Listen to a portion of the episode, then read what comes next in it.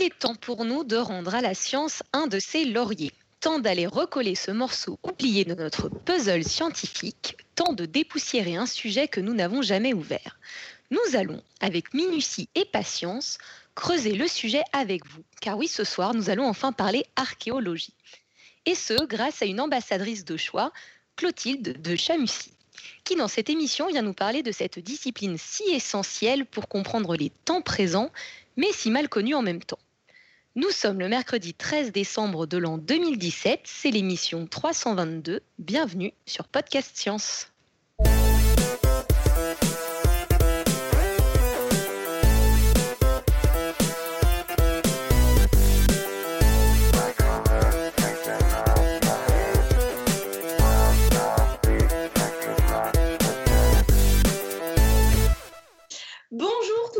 Ce soir pour notre émission sur l'archéologie. Nous avons donc Clotilde, notre invitée depuis Lyon. Bonjour. Euh, nous avons Pascal qui assure, euh, comme toujours, euh, la technique depuis Hagenbach, au nord-est. Salut tout le monde. Nous avons Claire depuis Paris. Hello. Nous avons Tup depuis Paris qui participe. Salut. Et nous avons Robin depuis Paris aussi. Oui, salut et moi depuis Strasbourg. Voilà, bienvenue à tous. Et au sommaire de cette émission, donc on va avoir le dossier de Clotilde, comme d'habitude les questions de nos auditeurs, le quiz, la citation. Clotilde, j'espère que tu en as prévu une qu'on t'a prévenue. Oui. Et les annonces, super. Alors, euh, vous qui nous écoutez en live dans la chatroom, vous pouvez nous poser des questions par écrit pendant toute la durée du dossier avec le petit, euh, je sais pas comment on lit ce logo d'ordinateur, j'ai honte. Et le petit... arrobase. Oui, voilà le petit arrobase PS. Même moi, je le sais. Hein. J'avais un doute avec le hashtag. Et on répondra à vos questions en fin d'émission. Voilà. Et enfin, Clotilde, avant de nous lancer dans le sujet du jour, on aimerait bien que tu commences par nous faire une petite présentation de toi-même. Tu nous dis ce que tu fais, la formation, pourquoi tu aimes l'archéologie. Tu as le droit de nous raconter tout ce que tu veux sur toi pendant quelques minutes. Pourquoi tu es là finalement Pourquoi je suis là Parce qu'on m'a invité. Euh, ok, donc euh, moi je suis Clotilde Chamussy et j'ai créé une chaîne de vulgarisation scientifique en archéologie, anthropologie, histoire qui s'appelle donc Passé sauvage, et ça c'était en 2016, euh, une année où je comptais euh, faire une thèse en archéologie, et finalement ben, j'ai quitté l'université et je me suis lancée dans YouTube. Euh, voilà, donc bah, pendant quelques années j'ai été archéologue. j'ai essayé de me spécialiser dans l'archéologie sous-marine. Je me suis spécialisée en plongée, en archéologie terrestre et sous-marine. Et, euh, et, puis j'ai arrêté tout ça et maintenant euh, j'explique euh, ce que j'ai pu apprendre sur Internet. Voilà. Et donc bah, là ce soir, je peux expliquer un peu le programme de, Juste, juste avant, de, avant la suite, parce que c'est, tu fais partie, tu, te lances donc dans la carrière des gens comme moi qui font la promotion de la science sans en faire eux-mêmes. Et donc, euh, c'est intéressant de savoir pourquoi tu n'as pas fait ta thèse si c'est pas, si c'est explicable. Pourquoi Parce que j'avais pas de, j'avais pas de financement. Et faire une thèse en sciences humaines sans financement, c'est, euh, c'est la, faire ça. voilà, faut pas faire ça. Et, euh, et, en plus, en archéologie, euh, on étudie des, des objets. Et quand on n'a pas de financement, bah souvent on a des objets pas très intéressants à étudier. Donc euh, c'est double. Ça n'a pas été euh, une mauvaise expérience ou non, non, euh, pas du tout. Ça, c'est vraiment juste que bon, t'as pas pu le faire, quoi. Et, finalement, la vulgarisation, ça te dit bien aussi. Ah bah beaucoup plus même. beaucoup plus. Mm. Ouais, ouais. donc, au programme ce soir, moi j'ai préparé ce que je vais vous dire sous forme de questions-réponses un petit peu. Et donc, on va voilà, je vais essayer de répondre aux questions bah, comment on devient archéologue? Avant ça, bah, qu'est-ce que c'est que l'archéologie? Est-ce que c'est une science? Euh, Comment ça se passe l'archéologie, aussi bien euh, à l'université que sur le terrain? On va parler des chantiers archéologiques. Euh, tout ça bah, via le prisme de mon expérience, parce que j'ai que ça, au final, à, à vous présenter. Et puis, bah, j'aimerais bien terminer en évoquant euh, la question de la vulgarisation de cette discipline, parce que euh, l'archéologiste a une place à part dans les médias et dans l'audiovisuel. et donc, bah, comment on peut vulgariser l'archéologie sans tomber dans le divertissement un peu farfelu? Voilà. Pourquoi tu dis que ça a une place à part? Bah, Parce qu'il y a énormément d'émissions qui sont dédiées à l'archéologie, notamment à la télé. Encore pas beaucoup sur YouTube. Mais à la télé, je pense que tout le monde a vu un reportage qui se dit archéo euh, et qui bah, présente des faits avec toujours une musique de film à suspense. C'est toujours la même musique d'ailleurs, c'est assez rigolo. Euh, ça peut être, on vous présente, je sais pas, des, latrines à Rome, donc c'est des, toilettes hein, publiques, avec une musique de film à suspense. On ne sait pas bien pourquoi, parce qu'il n'y a pas, de, vraiment de suspense sur ces lieux. Et, euh, vraiment, on a, il y a une tendance à vendre l'archéologie un peu comme on pourrait vendre de la lessive. Euh, moi, j'ai déjà été assez euh, embêtée par ça. Voilà. Donc, euh, c'est vrai que par rapport à d'autres, à d'autres effectivement champs de, de, de, savoir, c'est quelque chose qui est très populaire. En fait, il n'y a pas à se battre pour que ça soit présent. À la oui, ça. ça. serait plutôt se battre pour que ce soit moins présent mais mieux présenté, quoi. Oui, c'est ça en fait. C'est vraiment la porte ouverte aux mystères et aux énigmes alors que c'est le, métier le plus terre à terre qui soit, enfin, sans jeu de mots pourri. Euh, Donc tu es là, pour briser les rêves en fait, c'est ça Oui, j'allais dire, je sens que tu vas nous faire rêver là. Ouais. Complètement, bah oui. Euh, du coup, c'était marrant là avant de démarrer l'émission. Vous avez été plusieurs à dire que vous étiez passionné par l'archéologie ou que vous vouliez peut-être faire ça quand vous étiez enfant.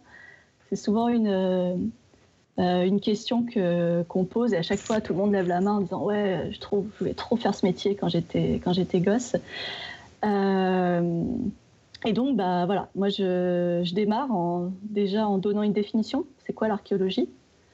Parce que des fois on peut croire qu'on découvre des dinosaures alors que c'est le cadre de la paléontologie ça euh, l'archéologie c'est l'étude de l'homme à partir des vestiges matériels donc on étudie des objets et c'est tout euh, on n'étudie pas des textes, par exemple. Ça, c'est le boulot des historiens. On peut avoir recours à des textes si vraiment on, est, on a besoin de creuser un peu un sujet, mais ce n'est pas notre rôle euh, premier. Euh, ça veut dire que c'est vraiment cloisonné comme ça? C'est-à-dire que si vous trouvez un vase qui est rempli d'écriture, en fait, vous vous occupez du vase et il y a d'autres gens qui s'occupent de l'écriture ou c'est pas à ce point-là? Bah, En fait, sur un chantier, c'est vraiment un lieu pluridisciplinaire où il va y avoir plein plein de, professions qui vont euh, bah, tourner autour du chantier et on va tous s'aider les, uns les autres. Après, les archéologues, on est obligé d'avoir des connaissances en ce qu'on appelle l'épigraphie. Donc, ce sont euh, euh, d'être capable de lire les, inscriptions en latin et en grec notamment. Donc, on est capable de le faire, mais on va pas on va pas étudier toute une source de textes anciens. Ou alors on le fait, mais on devient historien. C'est et quand tu dis des, objets, les ossements, ça en fait partie ou pas? Ouais, ouais, ouais, complètement. L'archéologie, ça regroupe plein, plein de spécialités différentes. Et donc, on ne peut pas être spécialiste de tout. Donc, très vite, on, choisit ce qu'on va faire, la période et ce qu'on va, ce va étudier. Donc, euh, oui, les ossements, bah, ça fait partie de l'archéologie funéraire. Si tu viens à étudier les pollens, par exemple, bah, tu vas faire de l'archéologie environnementale. Euh, si tu étudies les textes, bah, tu deviens épigraphiste. Si tu, si tu étudies les monnaies, euh, tu fais de la numismatique. Voilà, si tu es spécialiste de la poterie des amphores, tu es céramologue. Et euh, il y a encore plein, plein d'autres disciplines. Mais on est d'accord qu'en soirée, tu dis que tu es archéologue parce que sinon ça craint quand même. Ah ouais, ouais, ah ouais bien sûr. Euh, c'est marrant parce que euh, bon, je vais peut-être pas te couper autant parce que sinon tu vas jamais pouvoir tout expliquer. Mais là, tu dis euh, si c'est une monnaie, si c'est machin, etc. Mais ça veut dire qu'en fait, au tout début, quand tu découvres un objet avant de connaître son usage, en fait, tu es dans un flou où justement tu essaies de préciser à quelle spécialité ça va correspondre. Ouais, ah oui, oui. c'est au début d'un chantier, quand on découvre des, objets, nous, notre but, c'est que le chantier soit propre, qu'on dessine tout, on photographie tout, en fait, on prend toutes les infos, mais on va pas. Euh, euh, bah déjà, on va pas pouvoir sortir la monnaie qu'on a devant les yeux. Il va falloir euh, qu'on la laisse en place à un certain moment avant d'avoir toutes les informations du sol qui l'entoure. Et à ce moment-là, on appelle un spécialiste en, numismatique. Et si vraiment on l'identifie pas, il y a plein de monnaies qu'on identifie facilement parce qu'elles sont très connues. mais ça, c'est des analyses en labo. Enfin, ça arrive plus tard C'est pas vraiment le, travail de, terrain. Euh, voilà, donc déjà, ce qu'on peut retenir, c'est que l'archéologie, c'est une science, c'est-à-dire qu'il y a une méthodologie précise qui est appliquée sur le terrain et en laboratoire. Et euh, le rôle de l'archéologue, avant tout, avant de démonter des théories euh, fumeuses type alien théorie, bah, c'est de découvrir le passé des hommes et puis bah, de l'expliquer au plus grand nombre. Et bah, avant d'expliquer un peu plus précisément ce qu'est l'archéologie, il faut je pense, dès le départ, dire ce que n'est pas l'archéologie. Donc l'archéologie, c'est pas une chasse au trésor. Euh, son rôle, il se résume pas uniquement à l'entretien et à la restauration des objets et des bâtiments du passé. Et les sites archéologiques, bah, c'est un petit peu plus que euh, des décors de films et euh, des arrière-plans de, vos prochains selfies en vacances, par exemple. Donc ceci étant dit, on peut rentrer dans le vif du sujet et euh, bah déjà parler des dates, parce que quand on pense archéologie, on se dit tiens, on parle d'époque, de datation. C'est un peu le, truc qu'on a en tête. Et euh, souvent, c'est assez flou. on ne sait pas bien quelle période on étudie. Ça va de quand à quand l'archéologie.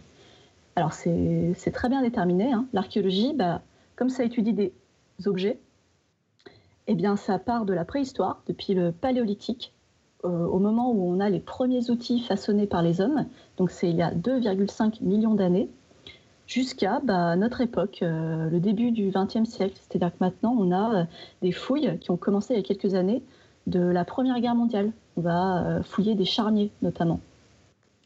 Et d'ailleurs, ça avait fait la une de pas mal de magazines, ces, fouilles sur des sites de la Première Guerre mondiale, parce qu'on avait retrouvé les petites plaquettes en métal où étaient inscrits les noms ou les numéros des soldats. Et on avait retrouvé la plaquette d'un auteur, celui qui a écrit Grand Maulne, je crois que c'est Alain Fournier.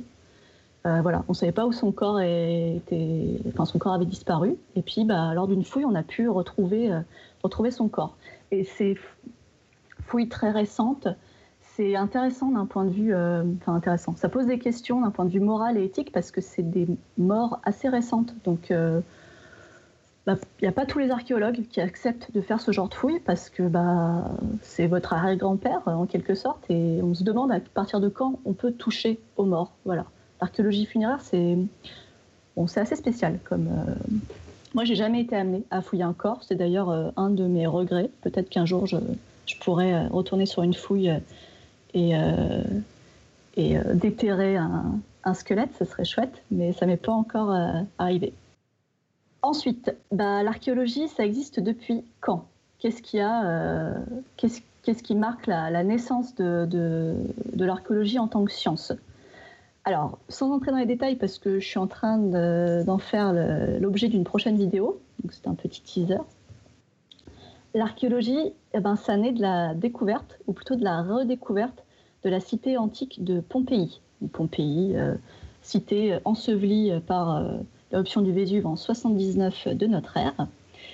Et donc, Pompéi est découverte vers 1600, c'est-à-dire qu'on voit les ruines qui dépassent euh, dans les, dans les champs, euh, mais on ne sait pas bien. Euh, on ne sait pas que c'est Pompéi. Et le site est identifié plus d'un siècle après, en 1763, et les premières fouilles, avec une équipe qu'on peut dire scientifique, prennent forme encore un siècle après, en 1860. Donc ça met euh, énormément de temps. Et c'est euh, un monsieur qui s'appelle Giuseppe Fiorelli qui va diriger les fouilles de Pompéi et d'Herculanum, qui est une autre cité antique juste à côté de Pompéi, qui vaut autant le coup euh, à visiter. Vraiment, elle est bien mieux conservée que Pompéi. Et, donc ce, monsieur, il va mettre au point une première méthode de, enfin même plusieurs, plusieurs méthodes de fouilles qui n'existaient pas auparavant. Et alors la technique qu'il met au point, qui est maintenant très connue, c'est euh, d'avoir moulé les corps des victimes. Alors en fait, euh, on s'est rendu compte en, tapant dans les couches de cendres euh, au niveau de Pompéi bah, qu'on avait des espaces creux. Et ces espaces creux, bah, c'était l'emplacement des corps consumés. Donc on n'avait plus les corps, on avait juste le négatif.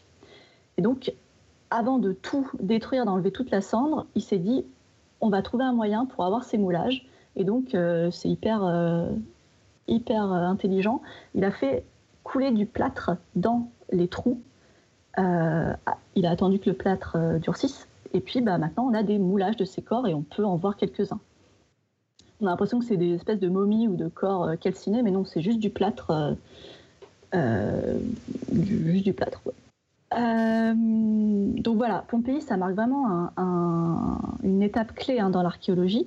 C'est bah, les prémices de ce qu'on appelle la stratigraphie. C'est le fait de, d'envisager euh, l'archéologie par couche sédimentaire, donc par couche de terre.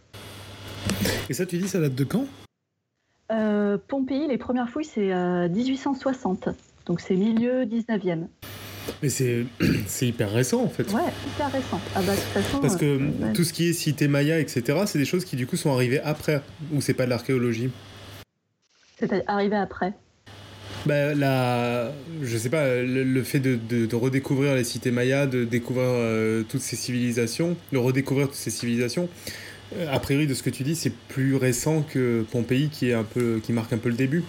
Bah, Maya, c'est encore euh, comment dire, différent parce que euh, c'est euh, c'est connu à partir des, des colons, donc en particulier 15e siècle, et c'est pas le même contexte, c'est-à-dire que ce ne sont pas des cités sous la terre, ce sont des cités sous la végétation, donc c'est des fouilles aussi, hein, c'est monumental, de, cela faut dompter la nature carrément mais euh, c'est fait à l'arrache en fait. C'est complètement. de tout temps, on s'est amusé à. On s'est intéressé aux, ruines. Les ruines sont dans le paysage et on le voit dans, la peinture, dans l'iconographie. Euh, mais euh, très concrètement, c'est de la chasse au trésor. On vient avec des outils et on, on, défonce tout. Enfin, on essaye de. Et puis il y a aussi. on ne considère pas ces constructions, les temples mayas, ben, pour, la plupart des gens, c'est des tas de cailloux. Enfin, ça n'a, pas de sens. En plus, c'est pas chrétien, donc euh, ça arrange pas les choses. Euh, non, non, au, contraire. C'est, euh, la, la, démarche n'est pas du tout la même. Il n'y a pas du tout de démarche scientifique, quoi. Ah non. En dehors du, fait que ça soit pas sous la terre mais sous la végétation, c'est aussi pas du tout la même envie de. Ouais. La, la ruine, enfin, pour nous, c'est un truc hyper, comment dire important parce que ça marque euh, notre patrimoine, notre histoire. Et plus on a de ruines, plus euh, on peut euh, se la péter un peu. C'est un peu ça quand même. mais c'est très récent d'avoir cette vision-là de la ruine. On peut imaginer, alors il y a une thèse qui est en cours sur comment on, voit les ruines au fil de, l'histoire de l'humanité.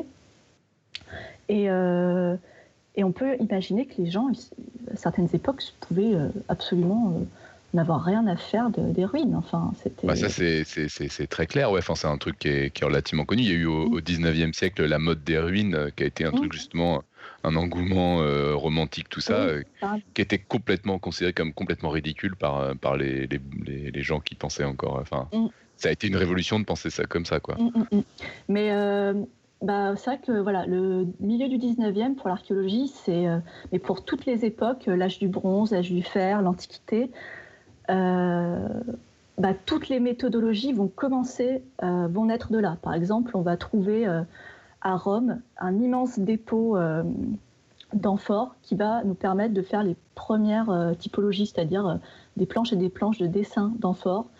On, sait quelle forme elles ont, on, arrive à les dater, on sait d'où elles viennent, ce qu'elles transportent, du vin, de l'huile. on va commencer à s'intéresser voilà, aux, périodes celtiques. Enfin, ça va être, euh, ça va être un grand boom. Et je, ça, je ne saurais pas expliquer pourquoi ça se fait à ce moment-là. Euh, j'ai pas, pas étudié la question pour pouvoir répondre à ça. Mais c'est vraiment, voilà, milieu du 19e, euh, tout commence à être euh, envisagé d'une autre manière, envisagé scientifiquement. Et, et, voilà, et donc pour finir avec Pompéi, le meilleur exemple de la, manière de, penser une fouille, euh, ça va être au niveau des, maisons. Donc, Pompéi, c'est une cité, donc il y a plein d'îlots d'habitation. Et avant, au départ, on a commencé à les dégager en enlevant la cendre euh, par où on pouvait, c'est-à-dire souvent sur les côtés. On dégageait les bords des, murs, jusqu'à ce qu'arrive donc ce monsieur Fiorelli, où euh, il s'est dit en fait, pour avoir le maximum d'informations, il faut commencer par le haut. On pioche et on descend, on descend, on descend, couche par couche. Comme ça, on a cette fameuse stratigraphie qui est le, le truc le plus important sur un chantier parce que ça nous donne les datations. Donc, donc avant Pompéi, bah voilà, l'archéologie, ça concerne essentiellement des collectionneurs, et les collectionneurs ne sont pas des archéologues. Et alors, j'ai appris ça en, justement en préparant euh, cette émission.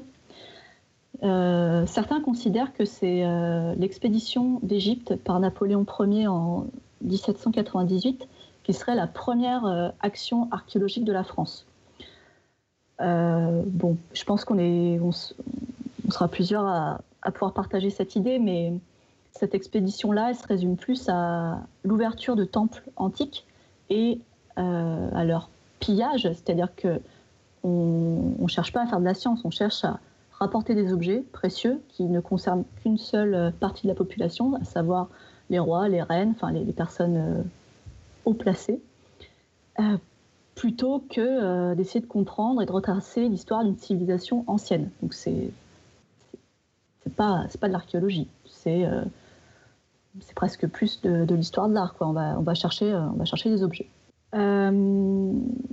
Donc euh, voilà, de ce constat, ce premier constat, ben, on peut comprendre qu'avant Pompéi, les ruines antiques, elles font partie du paysage, mais comme euh, on l'a dit, euh, ça intéresse avant tout les artistes. On a Piranèse qui en a fait vraiment son sujet de prédilection dans que c'est pas des gravures, c'est des eaux fortes, je crois. Et, et l'exploration archéologique, elle commence sérieusement à la fin du 19e siècle avec des recherches effectuées en Mésopotamie essentiellement. Donc on a les fouilles de Ninive qui sont très connues. Donc Ninive, c'est l'actuel Mossoul en Irak. Donc on va mettre au jour des palais, des temples euh, et aussi énormément de petites tablettes en argile qui proviennent d'une ancienne bibliothèque et qui nous donnent quasiment toute l'histoire de la ville. Et euh, plein, voilà. Et tous les éléments d'ailleurs euh, architecturaux, ils sont au Louvre et au British Museum, comme d'habitude. Donc vous pouvez aller les voir.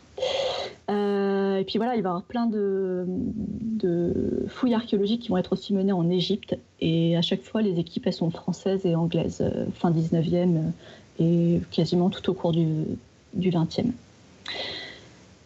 Et donc, bah, depuis, heureusement, les recherches, elles, ont continué et les méthodes et les buts bah, se sont précisés. Et euh, bah, ça paraît logique hein, qu'il ait fallu en passer par euh, plein de fouilles faites à la va-vite ou de manière euh, pas très consciencieuse avant de parvenir à des fouilles systématiques et qui prennent en compte cette fameuse stratigraphie. Parce que, ben, voilà, ça a l'air un peu pénible ce mot, la stratigraphie, mais c'est le truc le plus important. C'est vraiment le, le principe numéro un de l'archéologie qui paraît assez évident, mais il faut quand même le rappeler c'est-à-dire que plus vous creusez, plus c'est ancien. Sauf si vraiment vous n'avez pas de bol et, que vous tombez sur une canette de coca à un mètre de profondeur, ça veut dire que votre lieu a été complètement euh, labouré par euh, des tracteurs, euh, entre autres. Voilà, donc maintenant on va passer à quelque chose de plus concret. On va parler des, fouilles archéologiques, du chantier, parce que l'archéologie, ça commence sur un chantier de fouilles. Et, et donc, bah, voilà, ce qui résonne, ce qui est toujours à la tête d'un archéologue sur un chantier, c'est cette fameuse stratigraphie. Entre nous, on parle d'unité stratigraphique et en fait, tous les papiers qu'on a, tout le matériel qu'on a en permanence sur nous, eh bien, on, vient noter euh, ce qu'on appelle l'US pour, euh, pour les intimes. Euh, et cette US, ça, c'est un repère qu'on a tout le temps. Et si on ne le marque pas, on se fait gronder ça, bouscule tout le chantier. Voilà, c'est vraiment un repère qu'on doit avoir. Euh,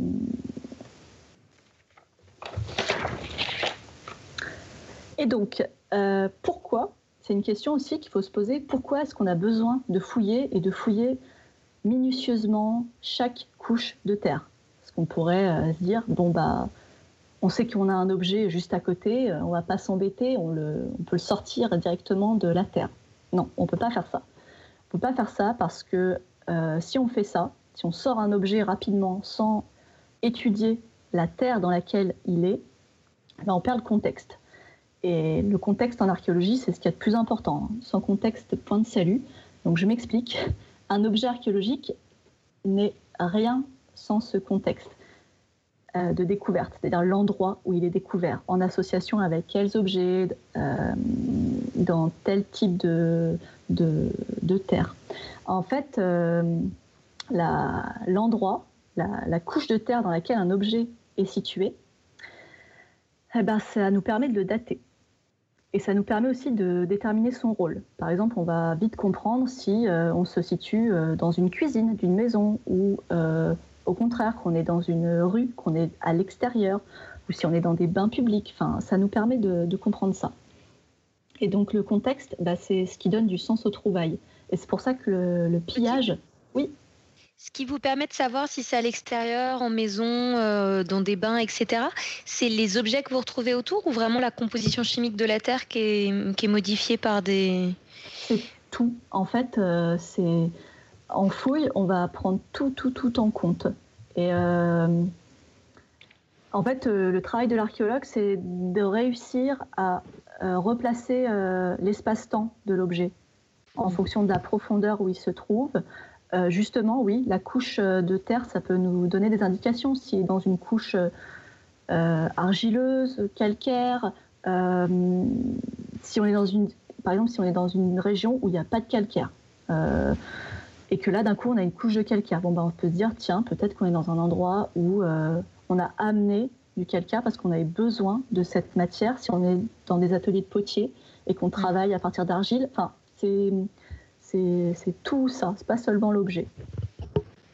Et euh, je sais pas si tu as répondu à ta question. Oui, oui. Non, parce que je, réfléchissais à cette histoire aussi de quand tu laisses un corps enterré longtemps dans la terre, tu as, as, des échanges en fait entre les matières organiques du, cadavre et la terre euh, autour. Donc je me disais, des fois, on, sait qu'un corps a été enterré quelque part parce que la terre est restée imprégnée de, mm. des substances, même quand le cadavre a été déterré et replacé ailleurs.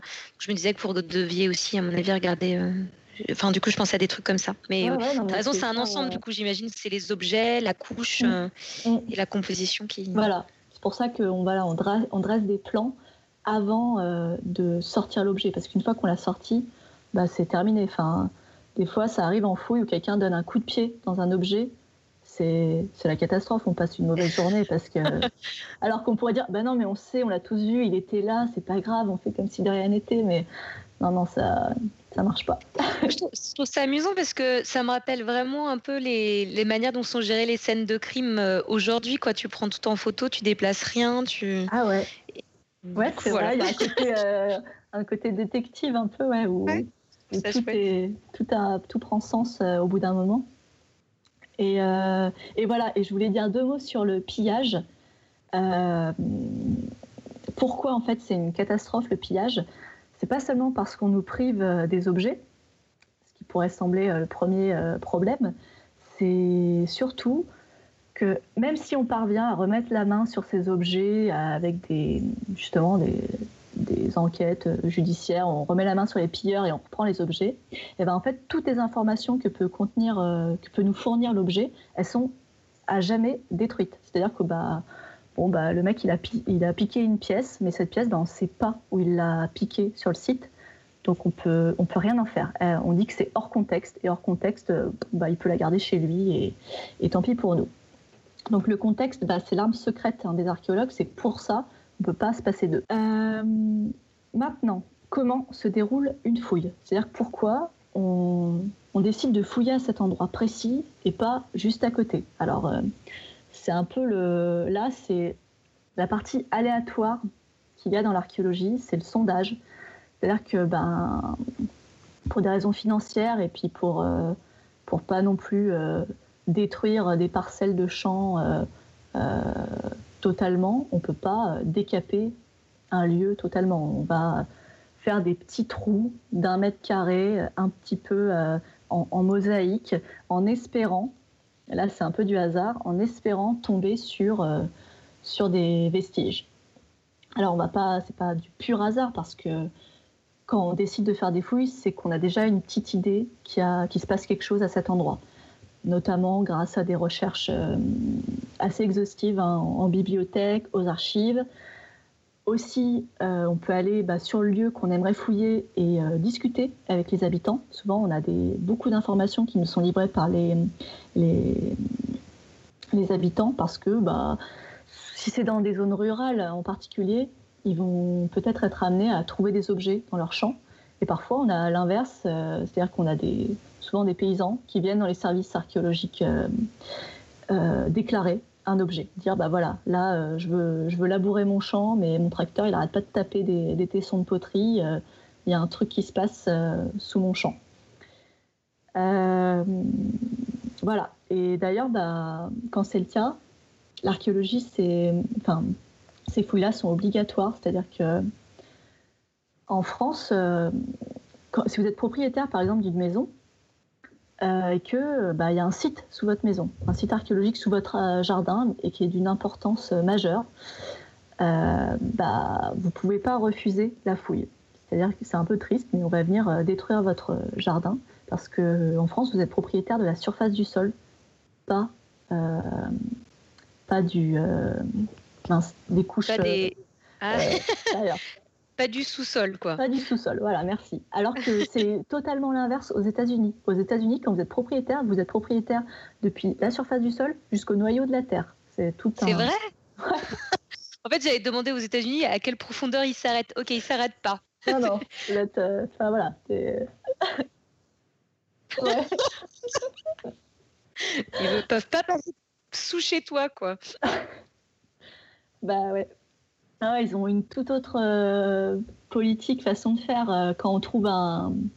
Aux États-Unis, quand on trouve un trésor, bah, il est à vous. C'est pour ça qu'il y a mm. autant de chercheurs de trésors. Euh, alors qu'en France, bah, non, vous n'avez pas le droit de le garder, vous devez le déclarer. Si l'État est sympa, il peut parfois vous en réserver une partie ou vous dédommager ou simplement mettre, mettre votre nom, dire que vous êtes l'inventeur de ce trésor et, et c'est tout. Euh, donc, en, voilà, en, France, euh, on fait beaucoup de, de diagnostics, c'est-à-dire qu'on va essayer de, avant un, chantier de construction type BTP ou euh, aménagement urbain, on va la plupart du temps faire appel aux archéologues. On appelle ça de l'archéologie préventive. Donc c'est au cas où les mecs euh, du BTP euh, casseraient des trucs, on va faire intervenir les archéologues en amont. Donc ça, c'est euh, l'INRAP qui gère ça. C'est l'Institut national de recherche archéologique préventive et qui est en charge de tous les diagnostics en France. Il n'y a que l'INRAP qui peut faire ça. Et à la suite de ce sondage, bah, l'INRAP remet un rapport à la suite duquel bah, on lance un appel d'offres et là, toutes les boîtes privées peuvent y répondre. Euh, J'ai une question euh, un peu con là-dessus, justement. Est-ce que, euh, au vu de, de la, d'à quel point c'est vaste l'archéologie, est-ce qu'à partir du moment où on cherche, on va pas trouver quelque chose et que la question c'est plutôt est-ce qu'on trouve quelque chose d'intéressant ou pas Oui, si, si, ça rentre carrément en compte. Alors, la plupart de. Enfin, l'archéologie préventive, c'est hyper présent en ville. Il hein, faut imaginer quand on veut faire un métro à Rome, à Athènes, à Paris ou à Lyon, bah, c'est la pagaille. Enfin, on sait que les, enfin, les mecs qui gèrent ces chantiers, ils ont, ils supportent pas les, archéologues très concrètement euh, parce que ça ralentit tous les chantiers. Donc oui, il y a des zones où on sait à chaque fois qu'on va qu'on va avoir un chantier de, prévu. Après, pour les zones rurales, bah, c'est ce à quoi servent les diagnostics, c'est-à-dire euh, un diagnostic, ça ne sert pas seulement à dire il y a des vestiges, ça sert aussi à dire est-ce que ça vaut le coup? Est-ce que c'est quelque chose qu'on n'a pas qui n'est pas assez bien représenté dans le patrimoine, on a besoin de plus de données pour que ce soit plus précis, ou est-ce que c'est, euh, je sais pas, euh, un énième euh, tronçon de, je sais pas, de voie, et on sait que, que je, voilà, ou des, ou une, je sais pas, une vieille cabane d'un mec qui a vécu durant l'Antiquité, et bon, bah, elle est là, elle est là. Donc oui, oui, le, le, le comment dire, la valeur scientifique euh, du site qu'on trouve, elle est évaluée parce qu'on ne peut pas tout fouiller. d'ailleurs, je crois qu'il y a. J'avais lu le pourcentage de ce qui est fouillé par rapport à ce, qu'on connaît comme, euh, lieu de euh, site archéologique, c'est infime. C'est vraiment infime. et par contre, bah, l'inverse existe, c'est-à-dire que les travaux d'aménagement du territoire donc euh, les autoroutes, les lignes de TGV, les parkings souterrains détruisent euh, chaque année une bonne partie de nos vestiges. Et, euh, l'archéologie, enfin ce type d'archéologie, c'est un peu une archéologie de sauvetage. Et on tente en un, en un minimum de temps d'enregistrer le maximum d'informations. avant que ce soit détruit totalement, parce que les chantiers, c'est un acte de destruction par rapport à notre patrimoine, sans prélever l'information. L'archéologie aussi, hein, c'est de la destruction au final. On détruit couche par couche, mais avant de détruire, on s'assure d'avoir tout enregistré. Donc jusqu'en 2001, bah, on parlait de fouilles de sauvetage. C'est vraiment le nom qu'on donnait à, euh, l'archéologie préventive. Et puis, depuis, et puis depuis 2001, on appelle ça l'archéologie préventive. Et donc voilà, le, travail des archéologues, bah, ça se résume euh, assez souvent dans ce cadre-là à une espèce de course contre la montre euh, dans des conditions franchement pas faciles parce que quand vous êtes en milieu urbain, bah, vous êtes avec des engins de chantier, des pelles mécaniques à côté euh, de vos oreilles et il faut rester concentré. Et euh, il y a le patron de, l'entreprise de construction qui est rarement content et qui qui vous facilite pas la tâche. Hein. Et, et, voilà. Et le cas, enfin, le moment qui a fait basculer l'archéologie, c'est-à-dire au moment où on s'est dit bon, en fait l'archéologie, c'est pas juste pour faire joli, c'est vraiment euh, euh, quelque chose qu'il faut préserver et il faut euh, obliger l'État à faire des fouilles archéologiques systématiques, c'est-à-dire qu'à chaque fois qu'on a une certitude qu'il y a un truc important à fouiller, on le fait. C'est dans les années 70, c'est le chantier de la Bourse à Marseille. Alors, le quartier de la Bourse à Marseille, je ne sais pas si vous connaissez, en fait, ça, correspond à l'emplacement de la vieille ville de Marseille. Donc on a euh, notamment découvert euh, les murailles de la cité qui datent du IIIe siècle avant euh, notre ère. Et, donc au niveau du quartier de la Bourse, c'est là aussi où se trouvait le port antique. Donc on a trouvé des épaves, on a heureusement qu'on a eu ce chantier parce qu'on a eu une super documentation sur la création de Marseille. et vraiment, ça a été un tournant parce que les archéologues étaient à côté des, engins de chantier, euh, c'était des images assez impressionnantes euh, que j'ai pas retrouvées. Je sais qu'un jour on me les a passées euh, à la fac pour justement nous. C'était durant un cours. Euh, j'ai pas pu remettre la main dessus parce que ça aurait été sympa à, montrer. Je vais juste enlever mon pull parce que je suis en train de chauffer. D'accord. du coup, j'en profite, j'ai l'impression qu'il y a. Moi, j'ai un, j'ai un son un peu bizarre sur Skype, mais c'est peut-être moi vu que j'ai eu 3-4 micro-coupures. Enfin, ça va, ça me rassure. Aujourd'hui, c'est pas moi qui parle, mais. Ça va, moi on m'entend bien parce que je. On t'entend très bien. J'ai jamais utilisé ce casque euh, avec le micro. Euh, ok, donc là on vient de parler de, l'archéologie préventive et puis il y a un autre type d'archéologie. Euh, là, c'est l'archéologie programmée. Donc c'est un tout autre monde, toute autre ambiance, parce que là, on est dans des programmes nationaux, c'est-à-dire que ce sont des fouilles qui peuvent s'étendre sur le long terme. C'est-à-dire qu'on a des fouilles, euh, ça fait 20 ans qu'elles sont là, euh, elles sont encore là pour 20 ans, et, et on n'est absolument pas dans l'urgence. On est juste dans, bon, bah, cet été, il faut boucler telle fouille de, cet endroit sur le site, et rendez-vous l'année prochaine, et on continue, on continue. Elles sont, ces fouilles-là, elles sont financées par l'État. Et donc, forcément, elle dispose de moins de moyens euh, que les fouilles préventives, qui là, ce sont des appels d'offres, c'est le privé qui finance ces fouilles. Donc, elles sont financées, ben, enfin, elles sont plutôt chapeautées par les universités, les laboratoires de recherche comme le CNRS, qui organisent des chantiers euh, dont la main-d'œuvre main est essentiellement des étudiants et des bénévoles. Donc, moi, ben, c'est là où vous apprenez le métier, euh, concrètement. Et euh, si ça intéresse certains qui sont dans le chat d'ailleurs, certains veulent un jour tester un chantier de fouille, vous pouvez tout à fait, hein, sans être archéologue, sans même être étudiant en archéologie. Il y a des appels à bénévoles qui sont lancés chaque année, c'est à partir d'avril. C'est sur le site du gouvernement, enfin c'est sur le site du ministère de la Culture et de la Communication, qui donc, alors je ne sais plus comment ça se passe cette année, mais normalement on a une carte de la France et euh, c'est divisé par région. On clique sur la région et on a toute la liste des chantiers par région avec les conditions d'inscription. Et euh, moi, dans mon souvenir, euh, on pouvait s'y inscrire du moment qu'on est vacciné contre le tétanos. C'est tout ce qui tout ce qui importe pour eux. voilà. Alors maintenant, la question que m'a. Et juste une question là sur les types d'archéologie. Tu commençais en parlant des, des documentaires qui présentent l'archéologie de manière euh, un peu grandiloquente, tout ça. Et justement, dans quel cadre Alors je sais même pas si c'est de l'archéologie, mais euh, typiquement quand tu vas aller euh, faire des nouvelles recherches sur les pyramides et que tu vas sur place pour rentrer dans le gras du sujet, c'est de l'archéologie ou là on est dans de l'histoire, on est dans autre chose qui est plus de l'archéologie parce que les pyramides elles ont déjà été fouillées entre guillemets quoi? Bah, les pyramides, il y en a partout en Égypte, donc euh, il y aura toujours des fouilles, euh, des véritables fouilles, c'est-à-dire euh, on va toujours ouvrir des chantiers. Non, mais je disais plus sur un, monument que tu connais déjà, en ah. fait, que tu as déjà eu une fouille dessus, mais ah un bah peu en disant Ah ben tiens, il y a un point de vue que j'ai jamais eu. Non, non, mais. dessus, c'est plus de l'archéologie en fait. Non, c'est plus de l'archéologie, c'est de la réinterprétation. C'est même maintenant les pyramides, par exemple, pyramide de Gizeh, celle d'Égypte, les plus connues. Il n'y a plus rien à. plus vraiment grand chose à expliquer dessus. Enfin, pour les archéologues, l'explication, elle est, elle est claire, euh, on, sait, euh, on sait ce que c'est et, et, on se focalise sur d'autres euh, d'autres lieux. Alors peut-être pour un autre exemple, parce que les, Ouais, les pyramides, c'est vrai que c'était un peu euh, peut-être euh, gros sabot.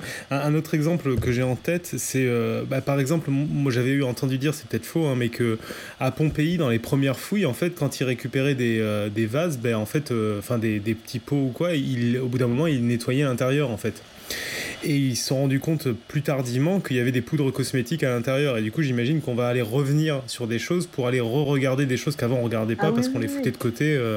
Bah, après, il faut savoir que, par exemple, Pompéi, euh, il reste des dizaines et des dizaines d'hectares qui ne sont pas fouillés. C'est-à-dire que quand vous allez à Pompéi, bah, vous visitez déjà vous pour la journée.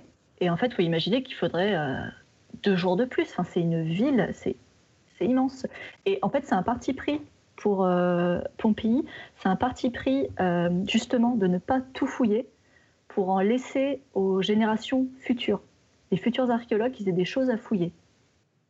Euh, parce que là, on profite de Pompéi, mais Pompéi est en train de mourir une deuxième fois. C'est-à-dire que à cause du tourisme, il y a une maladie qu'on appelle la maladie blanche qui se propage sur toutes les fresques et tous les objets restés sur le site. C'est euh, à cause de, enfin, de la respiration. C'est pour ça qu'on limite le temps de visite, pas encore à Pompéi. Pompéi, on a décidé de, laisser les touristes profiter de ce lieu euh, et de, laisser bah, la cité se détruire une nouvelle fois. Et par contre, on laisse des hectares et des hectares de cité sous terre. On n'y a pas touché. Euh, et voilà. Euh, c'est assez intéressant comme démarche. C'est. je sais pas. Euh, mais euh, c'est vrai que, oui, pour euh, là, l'exemple des vases, oui, oui, bah, ça, c'est des erreurs de, de fouille, de vider l'intérieur des objets justement pour qu'ils soient plus beaux. Ou, mais bon, c'est comme ça. Mais, mais en fait, c'est trop tard, quoi. C'est-à-dire qu'une fois, pour toi, dans ce que tu me dis, c'est qu'une fois qu'on a perdu le contexte, bah on ne peut plus faire d'archéologie, en fait. Bah oui, oui, c'est terminé. Après, on peut. en fait, ce sera plus précis comme ça aurait pu l'être. Par exemple, euh, voilà, si on avait gardé euh, ces poudres, enfin le, le, sédiment qui était à l'intérieur de ce petit pot, on aurait su euh, bah, ce que c'était précisément. Si ça se mettait sur les yeux, si c'était plutôt un onguent pharmaceutique. Là, on saura juste que, au vu de la forme du pot, bah, que c'est plutôt destiné à la cosmétique ou à la, à la pharmacopée. mais c'est tout on pourra, ouais, on pourra le dater, le pot, mais, mais on ne pourra pas en donner sa fonction. Alors qu'au final, on s'en fiche un peu de quand date un objet, on a envie de savoir à quoi il sert, de le, pouvoir le, raccrocher au quotidien des, gens. Euh, maintenant, je continue Oui, oui. avec plaisir.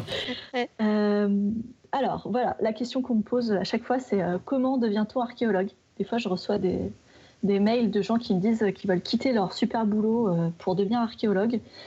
Je leur dis ne faites pas ça, ne faites pas ça.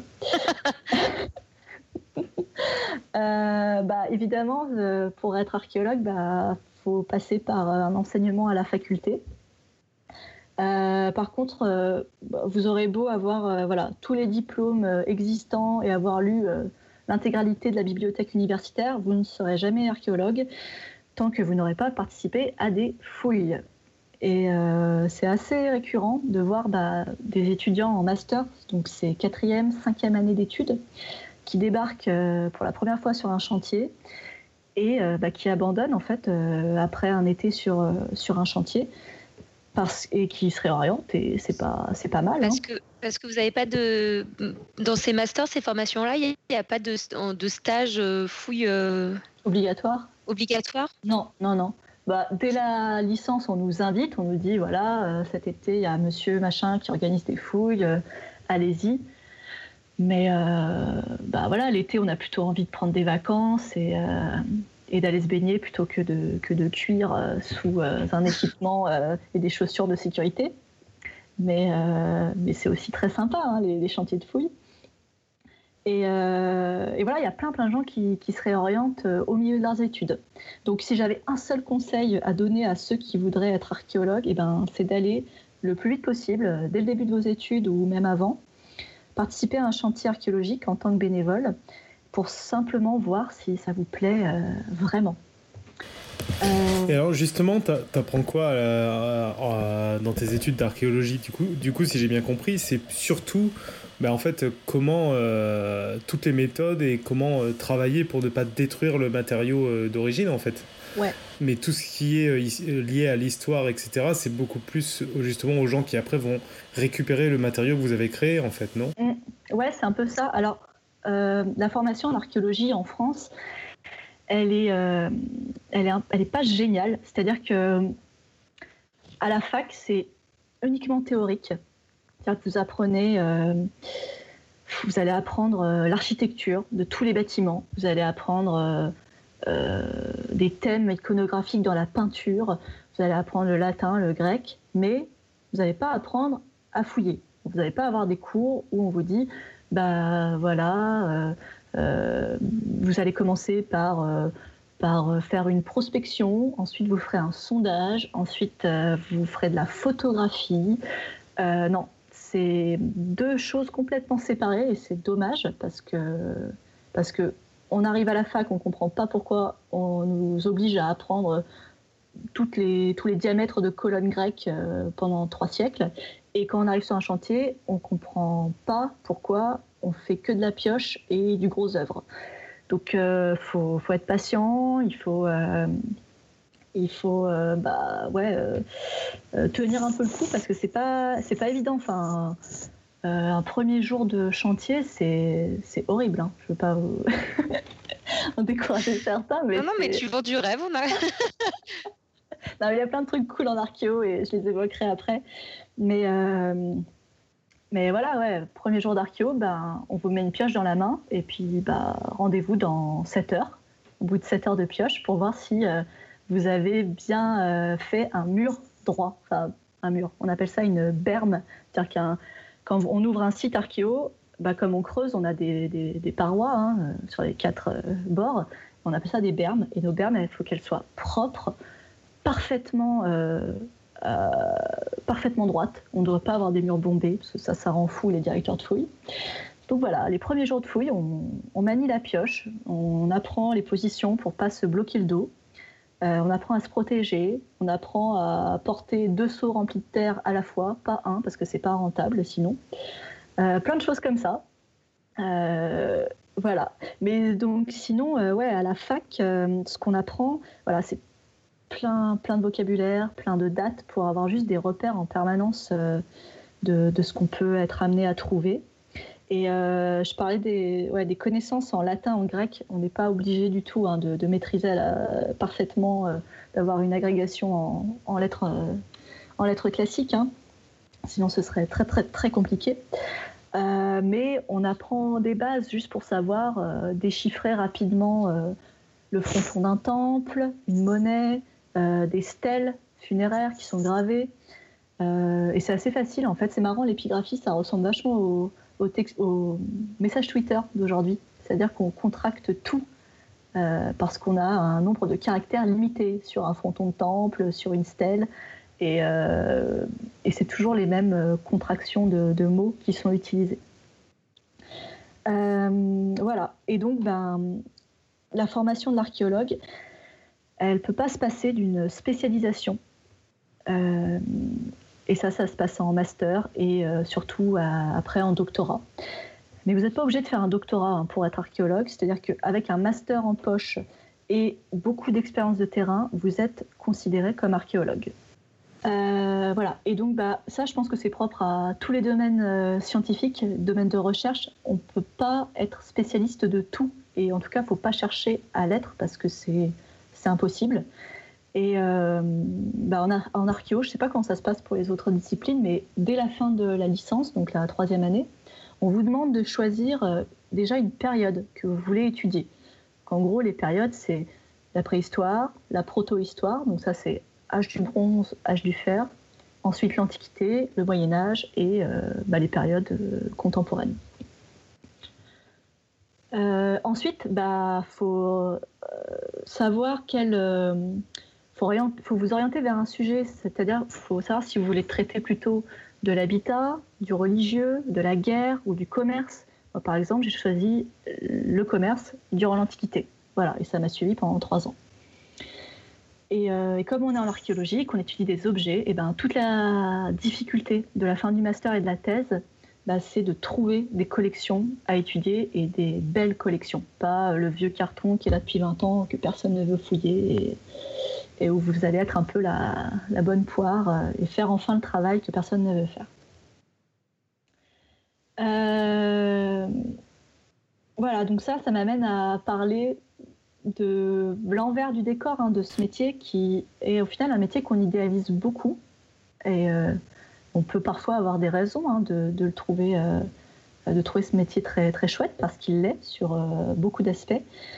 Euh, mais parfois, bah, l'archéologie, comme tous les métiers, encore une fois, hein, ça peut être euh, d'un ennui euh, profond et ça peut être un travail très répétitif. Et c'est pour ça qu'il y a tant de gens qui sont soit découragés, soit déçus, parce qu'ils n'ont pas été préparés au fait que ce n'est pas, pas un métier de rêve, c'est juste un métier.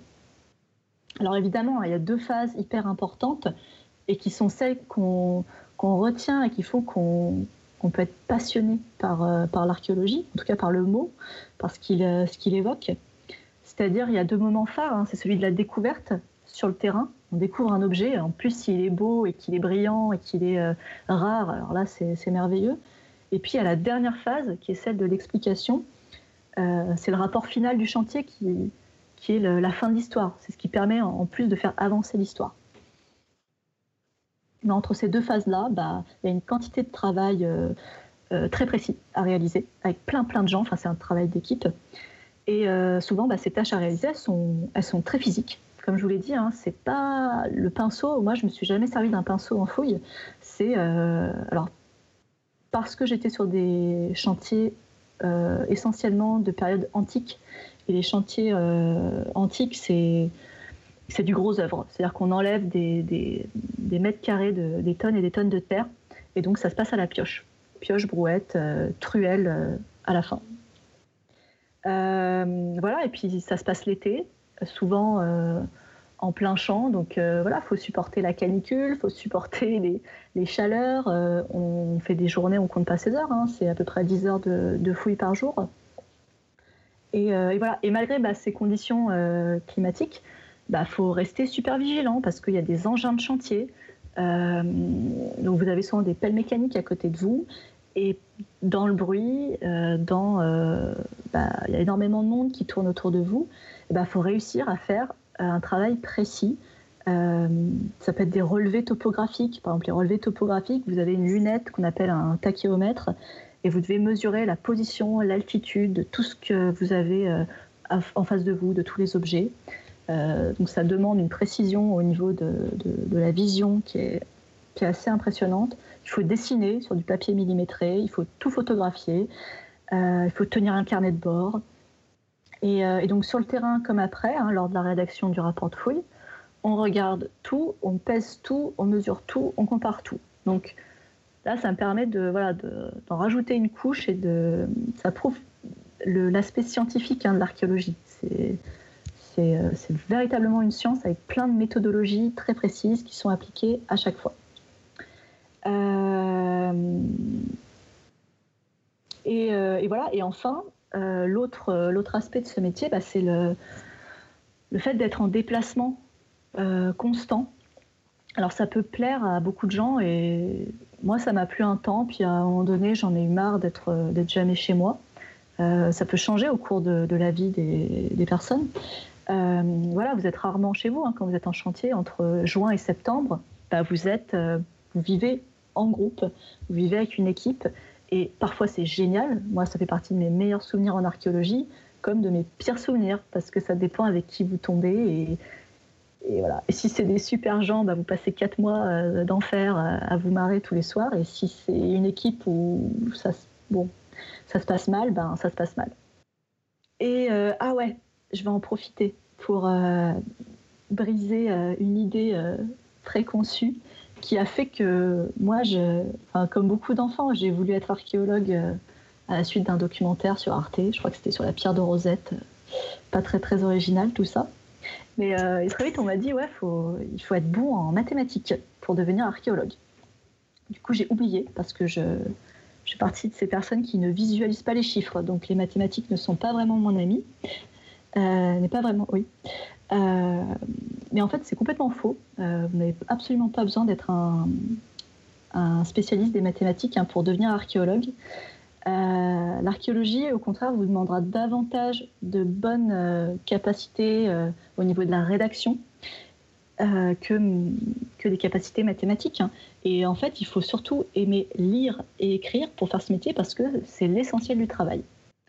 Euh, et c'est ça qui est un peu paradoxal euh, en archéologie, c'est que vous avez deux temps dans.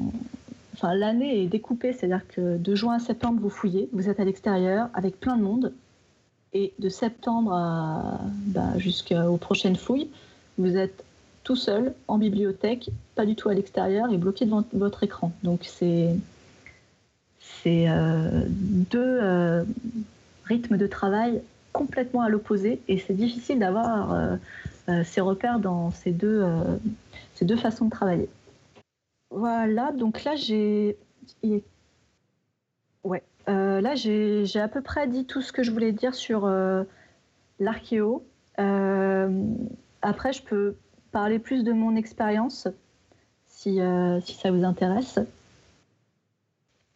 Oui Pardon, le temps que je me démute, parfois, c'est un petit peu long.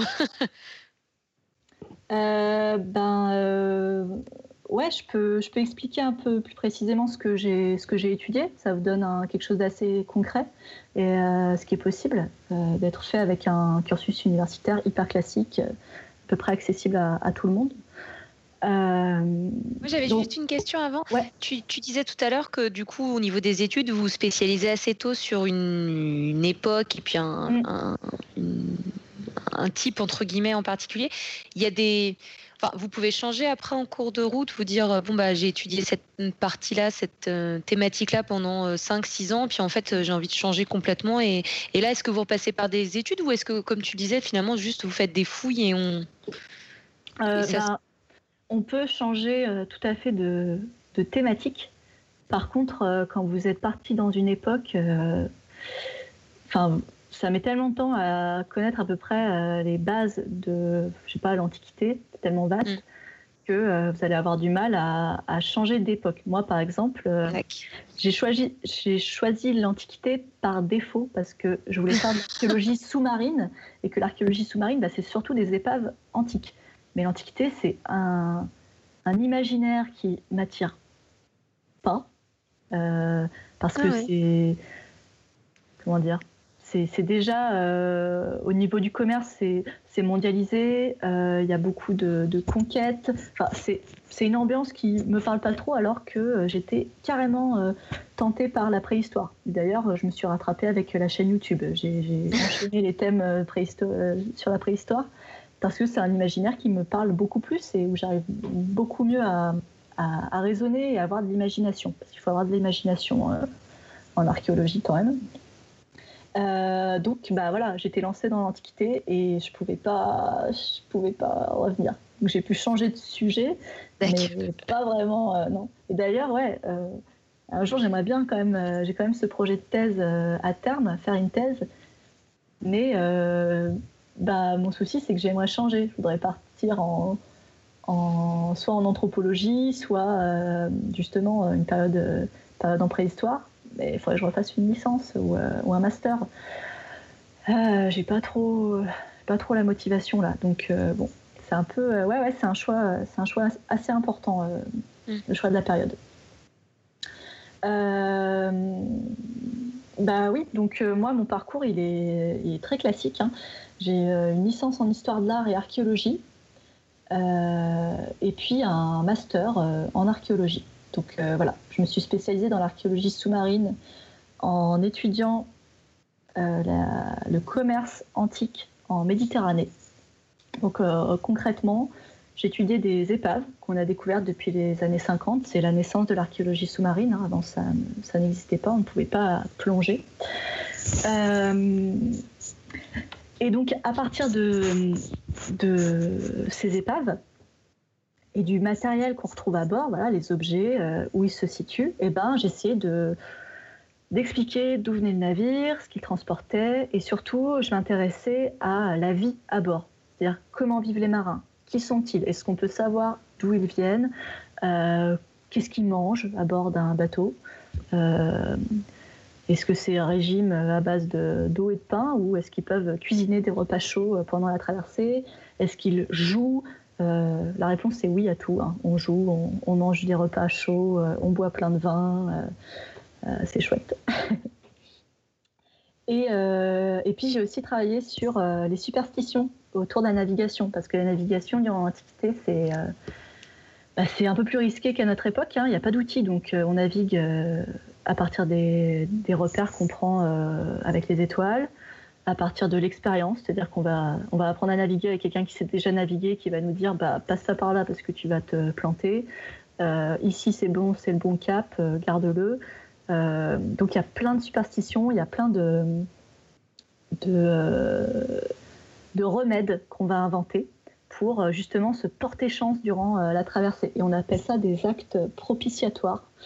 Et euh, ça veut dire c'est des, actions qui consistent à éloigner le mauvais sort. Donc par exemple, pour vous porter chance quand vous partez en mer, vous pouvez accrocher des cornes de bovidés sur le bateau. Vous pouvez peindre la coque du navire avec des yeux. C'est-à-dire qu'à l'avant de la coque, on vient peindre des, grands yeux qu'on appelle des yeux prophylactiques. Et donc ces yeux vont permettre au bateau de surveiller les profondeurs, d'assurer euh, au bateau qu'il n'y ait pas de danger.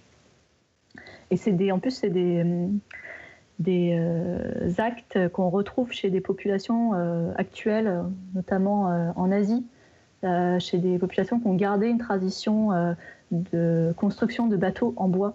Et ils font encore ces peintures euh, Dieu sur la, coque du navire. Euh, voilà, il y a quoi d'autre? Il y a le fait de. Ça, ça se faisait encore euh, en Europe jusque dans les années 80, toujours pour les bateaux à voile, de mettre une monnaie sous le mât. ça, ça porte chance. On s'en est rendu. Enfin, pour l'Antiquité, c'est très très bien attesté. On a plein d'épaves où on est venu mettre une monnaie au fond de la cale, on a mis le mât par-dessus, et c'est censé assurer un bon déroulement du voyage au bateau. Le fait est que ça n'a pas marché, puisqu'on retrouve en archéologie. Euh, euh, et, voilà, il y a plein de, plein, plein de choses comme ça qui sont assez, euh, assez rigolotes. Il y a plein de, de choses qu'il ne faut pas faire. Par exemple, quand vous montez à bord d'un bateau, vous n'avez pas le droit de danser, vous n'avez pas le droit de dire des injures, vous n'avez pas le droit d'avoir des rapports sexuels. C'est pour ça que les femmes ne sont jamais évoquées dans la littérature antique quand ça parle de, de navigation. C'est pas parce que les femmes portent malheur à bord du bateau, c'est parce qu'il faut pas s'envoyer en l'air euh, Peut-être qu'elles portent malheur aussi, ça je ne sais pas. Mais euh, ça me dit quelque chose, ouais, ça me rappelle quelque chose, que des femmes qui portent malheur. Euh. Oui, moi, je, je connaissais. il faut pas danser. Faut pas danser. Faut pas raconter ses rêves, surtout si c'est des, des cauchemars. Pas raconter ça.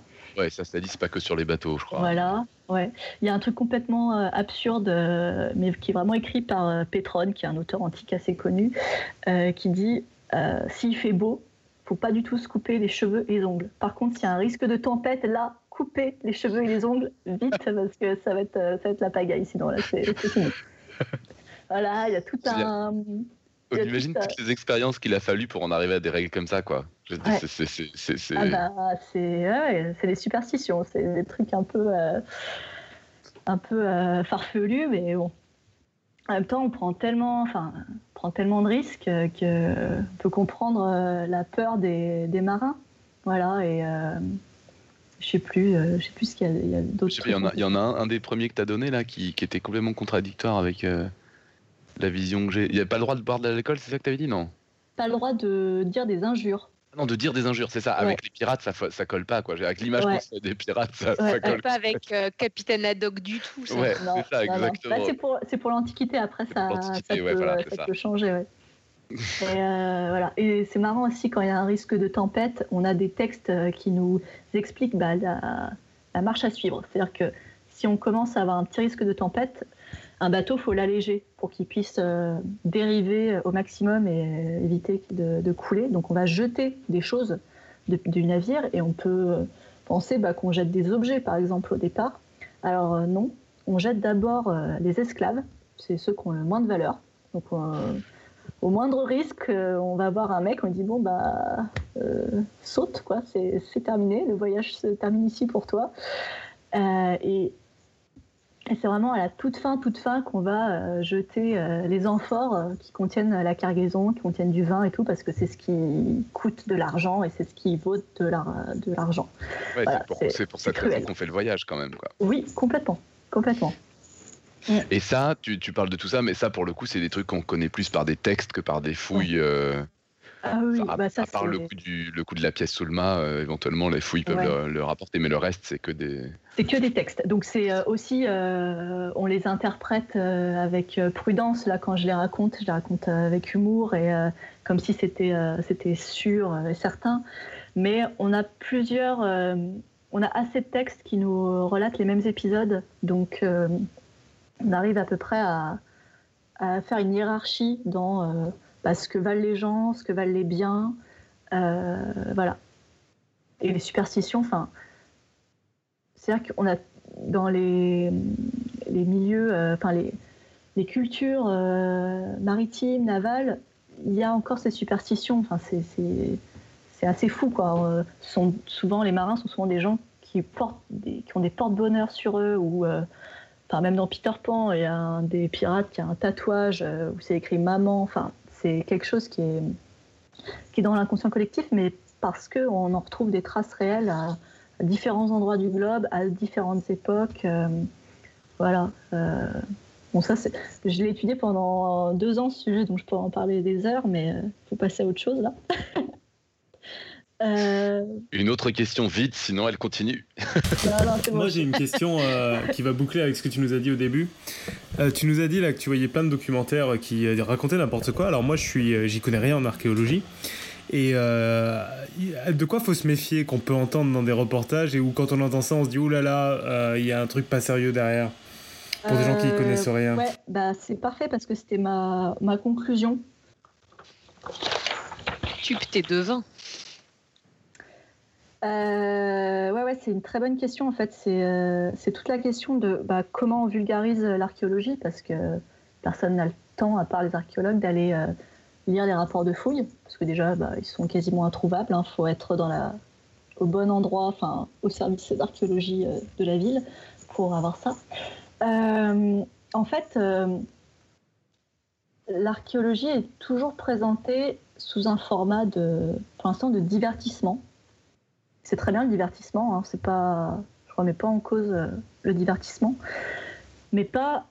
Je connais pas de programme de vulgarisation scientifique. On arrive à avoir des critères pour différencier la vulgarisation du divertissement pour tous les autres domaines, la biologie, la physique, euh, tout simplement en regardant s'il y a des sources, des sources premières ou pas euh, à ce qui est expliqué. Et l'archéologie, ben, elle passe un peu au travers parce que, ben, parce que ça fait, ça passionne trop, mais trop euh, au sens premier. Euh, euh, ça passionne un peu trop les gens et, donc on, la plupart, moi, mon expérience hein, de ce que j'ai pu voir à la télé et même sur YouTube hein, maintenant, quand on parle d'archéologie, bah, ça loupe quasiment jamais. On surfe sur la vague du mystère et de l'énigme. C'est-à-dire que on fait comme s'il y avait toujours un doute, que c'était jamais vraiment clair et que on pouvait toujours laisser une petite place aux interventions euh, mystiques, euh, euh, extraterrestres. Et c'est pas vrai parce qu'il bah, y a des gens qui consacrent leur vie à l'archéologie et qui trouvent des données très précises. Et mais ça, si je peux me permettre, pendant que je te coupe, c'est très très impoli. Euh, mais mais je, ne peux pas vous rejeter parce que c'est un truc qui est euh, une déviance de, la vulgarisation de beaucoup d'autres domaines. C'est le reproche qu'on fait typiquement au Bogdanov, mais pas que au Bogdanov. En fait, justement, même à des même à des scientifiques sérieux. Mm, mm, euh, mm. qui se lancent dans la vulgarisation et qui vont mettre Dieu dans le titre, qui vont. moi, c'est un, des trucs qui me qui m'agace. Il y a, a quelqu'un en maths qui fait de la vulgarisation qui est globalement très bonne, mais qui fait ça exactement, qui s'appelle Marcus Dussautois, et il a fait plein de documentaires pour Arte, machin, enfin, qui sont passés sur Arte, il les a pas fait pour Arte, mais et il y a justement cette espèce de truc, on rajoute du mystique, quoi, on rajoute du euh, fais-nous rêver, on comprend pas tout, on sait pas tout, euh, on nous cache des choses, il y a des trucs cachés, il y a des liens cachés, etc., qui sont, euh, qui sont de mon point de vue plus que, enfin, c'est ouais, c'est ça, c'est c'est faux en fait juste. C'est pas comme ça que ça marche c'est pas ça ne reflète rien de la science euh. mm. et souvent c'est à des à l'archéologie. C'est probablement plus facile encore avec l'archéologie qu'avec le reste quoi. Oui parce qu'en plus enfin pour l'archéologie il y a des choses à montrer. On montre euh, on a des, des, constructions tellement énormes. Enfin on montre une pyramide un menhir à l'image. Ça, ça marque ça marque l'esprit parce que déjà c'est pensé pour euh, dès l'époque où c'est construit c'est pensé pour faut que ça claque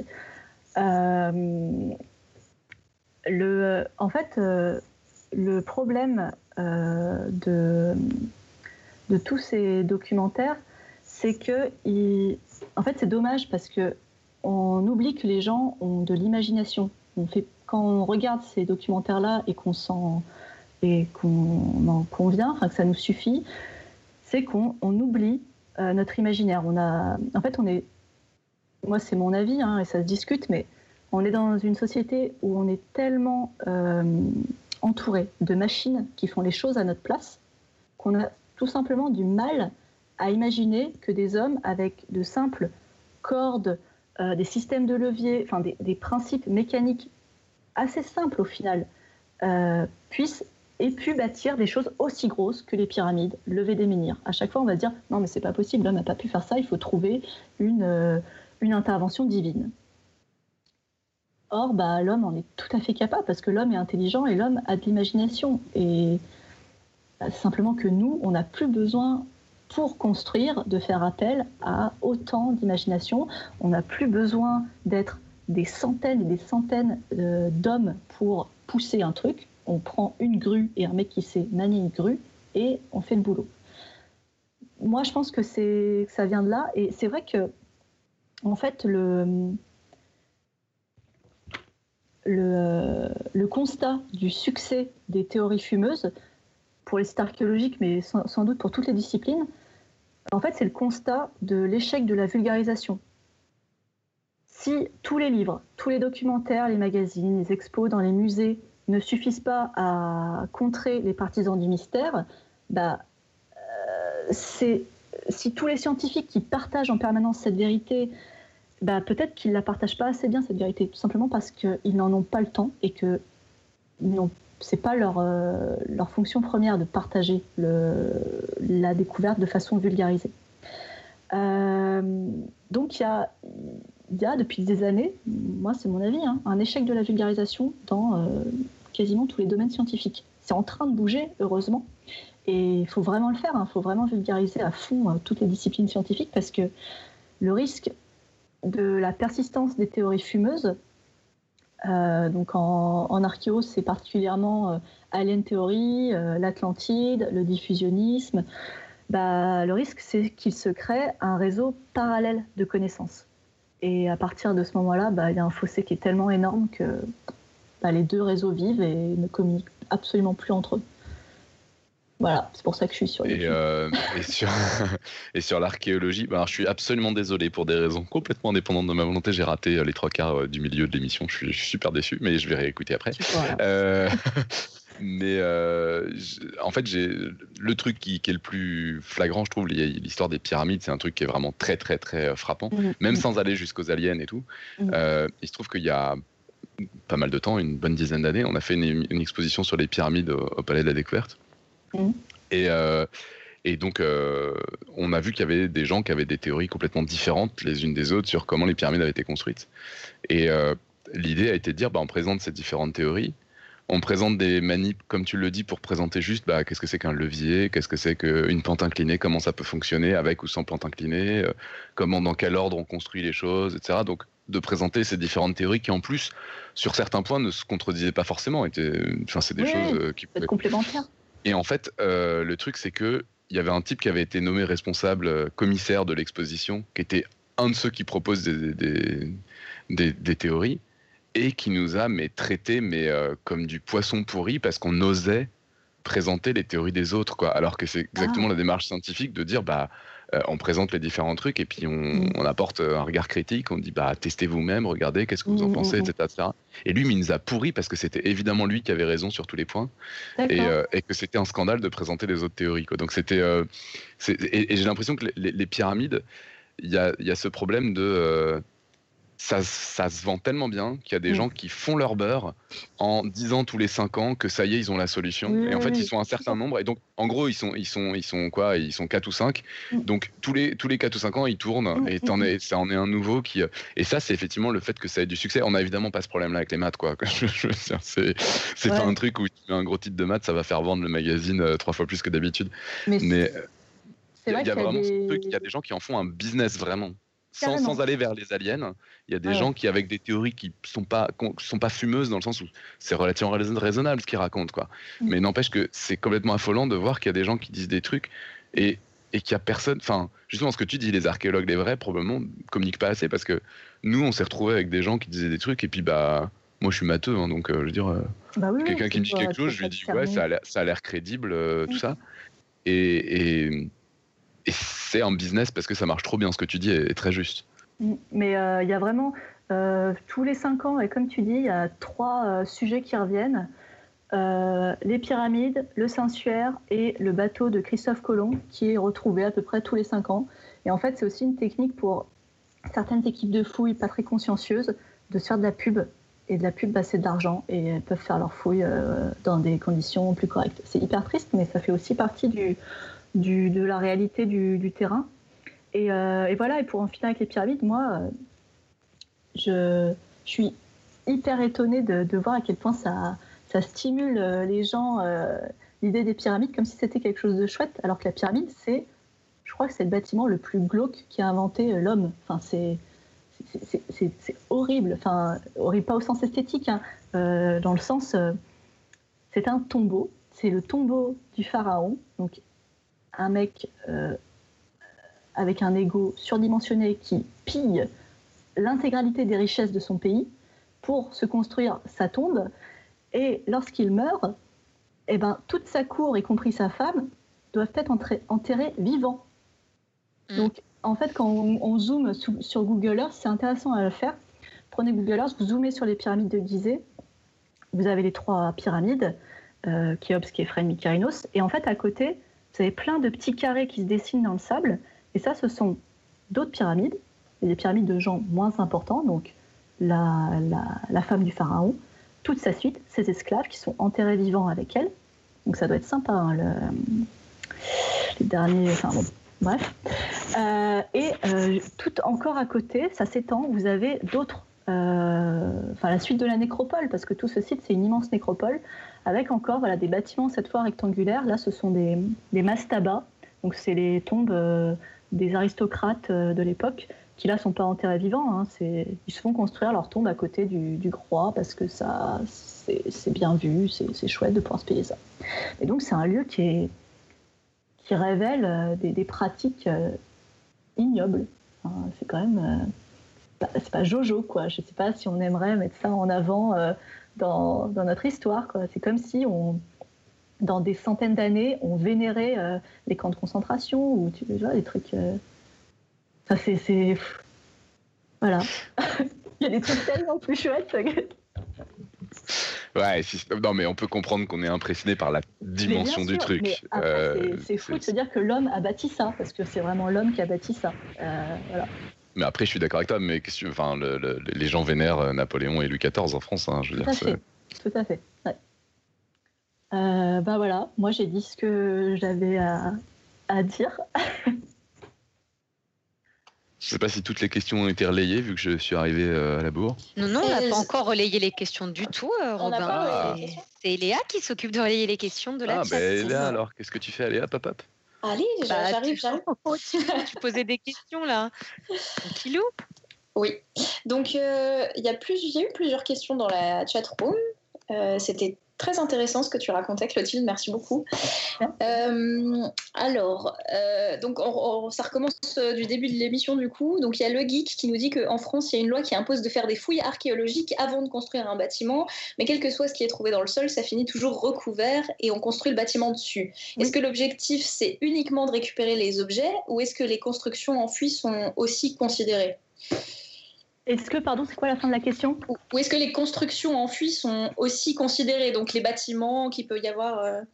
Euh, Le fait d'enfouir de nouveau en archéologie, c'est le, le dernier truc qu'on fait tout le temps, à moins que ce soit un très beau site qu'on puisse mettre en valeur et imaginer qu'on le visite plus tard. Mais la plupart du temps, et c'est assez euh, dur moralement, tout ce que vous avez enlevé en terre durant les deux mois de chantier, bah, vous remettez toute cette terre à la fin parce que bah, la terre, ça permet de protéger en fait euh, les vestiges. Et, euh, euh, et, voilà. Et donc, en fait, tout est intéressant. On, ouvre pour trouver des, objets, mais en fait, surtout pour savoir ce que c'est. Si c'est une auberge, si c'est une villa, si ce sont des termes, voilà. Et une fois qu'on sait, ben, on s'en fiche et on recouvre. Alors, euh, toujours le geek dans la chatroom, je pense que c'est une question un peu humoristique, mais est-ce que les enquêteurs de la police criminelle utilisent des chantiers de fouilles pour s'entraîner à déterrer des trucs? Non. J'ai protesté aussi sur la chatroom après la question. Euh, alors, on, a aussi deux questions de Monsieur Nose. Que pensent les archéologues des chercheurs de trésors qui utilisent des détecteurs de métaux? Est-ce que c'est une vraie guerre d'idées ou pas du tout? Bah non, c'est mal. c'est mal. Après, euh, non, mais ça pose pas, enfin, ça pose pas de problème. Pour les archéologues, ça ne pose aucun problème euh, d'aller chercher euh, la gourmette de, Kevin à la plage. on s'en fiche. par contre, ah bah oui, pour un, sur un chantier de fouilles, c'est franchement c'est ce qui nous fait stresser en permanence pendant un chantier parce que et des fois on fait appel à des gardiens, on engage des gens qui, qui gardent le terrain la nuit et quand on n'a pas assez de sous, on, parfois on fait dormir un archéologue sur place dans sa voiture. Ah oui, d'accord. True story. Mais alors, c'est quoi la, procédure si euh, un chercheur de trésors comme ça tombe sur un site par hasard, euh, un truc archéologique? Ah bah là, on appelle euh, la police. Ok. Et il euh, y a une amende, je ne sais plus à combien ça s'élève, mais c'est énorme si vous vous faites euh, attraper en train de piller euh, le patrimoine. c'est et vous risquez la prison. Je crois qu'il y a au moins un an de prison. C'est hyper. c'est assez violent. le, ça, je sais plus, mais ça se trouve hyper facilement. C'est Et à, partir de quand on considère que euh, quelque chose est un vestige, un vestige archéologique? Parce que moi, par exemple, quand j'étais petite, euh, des fois dans le jardin de mes grands-parents, on trouvait des douilles de la guerre. Euh, alors, ah, à, partir de quand Ouais, bah après, ce qui est dans votre jardin, enfin, en fait, à, très faible profondeur, c'est souvent des remaniements de, de terre. Donc, en fait, c'est hors contexte et ça ne nous intéresse pas beaucoup. Et d'ailleurs, euh, quand tu disais que le, sol ne nous appartenait pas, il me semble qu'il nous appartient à raison de 1 mètre ou 1 mètre 50, non? Euh, En profondeur Peut-être. Oui, peut-être qu'il y a une. Là, je. Oula, c'est précis euh, comme ça. non, mais je crois qu'en gros, il y a, y, a, y a, une petite profondeur où ça t'appartient. Ce qui fait que quand tu fouilles dans ton jardin, en gros, à mon avis, mm. ça t'appartient, sauf si sans doute c'est du patrimoine. Mm, mm, Ok, il y a une dernière euh, question dans la chatroom. Quelqu'un qui demande si on doit considérer l'anthropologie comme une branche de l'archéologie ou pas. Euh, non, c'est pas l'anthropologie, c'est pas euh, pas l'archéologie, c'est pas une branche de l'archéologie parce que ah, je sais pas, j'entends un bruit. c'est une l'anthropologie, c'est une discipline des, sciences humaines qui étudie l'homme, mais là sous tous ses aspects. Et au final, en fait, l'archéologie et l'anthropologie communiquent énormément et de plus en plus hein, depuis ces dernières années parce que, bah, surtout pour les périodes préhistoriques où on n'a pas de texte, les hommes ne nous ont pas légué d'écrits, euh, pour retracer leur, euh, vie, euh, parfois on est obligé d'aller s'inspirer bah, chez des, populations qui vivent d'une manière presque similaire. Alors il faut être très très prudent, mais qui ont gardé par exemple une tradition de fabriquer eux-mêmes leurs outils, donc on va, voilà, on va pouvoir savoir comment ils travaillent la terre, comment ils travaillent la céramique, comment ils mangent. Mais c'est pas, non, non, l'anthropologie, c'est pas, alors, bah, attendez, je dis une bêtise parce que maintenant il existe l'anthropo-archéologie, mais euh, c'est plus, c'est pas du, comment dire, c'est pas du travail de terrain, c'est plus une compilation de faits. On va synthétiser les données anthropologiques et les données archéologiques pour avoir euh, un juste milieu. Voilà. D'accord. Alors, juste euh, anecdote, il n'y a plus de questions dans la chat pour l'instant, mais je ne sais pas si tu as entendu parler de ça, Clotilde, mais à, Strasbourg, on a un caveau euh, pour les archéologues du futur qui ah s'appelle euh, le caveau du futur, où les, gens de Strasbourg en 95 ont enterré tous leurs objets pour que ce soit découvert en 3000, euh, je sais pas combien. c'est marrant parce que j'y pensais, j'en avais pas parlé, mais j'avais entendu parler comme ça d'un artiste qui avait fait exactement la même chose. Ils ont fait un pique-nique dans son jardin, je sais pas quoi, et puis ils ont tous laissé en état. Et 30 ans plus tard, ça a été fouillé, quoi. 40 bah ans plus tard. mais en même temps, je sais pas vous, mais moi, euh, gamine, euh, j'ai enterré euh, ma, Game Boy dans le jardin. Hein. Un jour, on la retrouvera. Hein. J'ai tas de trucs. Mais... tu l'avais plus du coup Non, je l'avais plus parce que je savais pas y jouer, ça m'énervait. Donc. Mais tu avais déjà une vocation, du coup, de, de te dire que quelqu'un la trouverait. Voilà. les plus belles fouilles, c'est quand même celle de Calvin et Hobbes, mais... Ah ouais. c'est génial, cette BD. Donc euh, oui, j'arrive à la fin des questions. Du coup, je vais laisser Claire euh, faire le pitch de la semaine prochaine. En attendant, Clotilde, tu nous prépares ta citation. Euh, le pitch de la semaine prochaine. Et eh bien, la semaine prochaine, c'est roue libre. Yay Alors déjà, qui dit roue libre dit réponse tant attendue au quiz. Et puis roue libre, roue libre, c'est quand même la dernière émission de l'année 2017.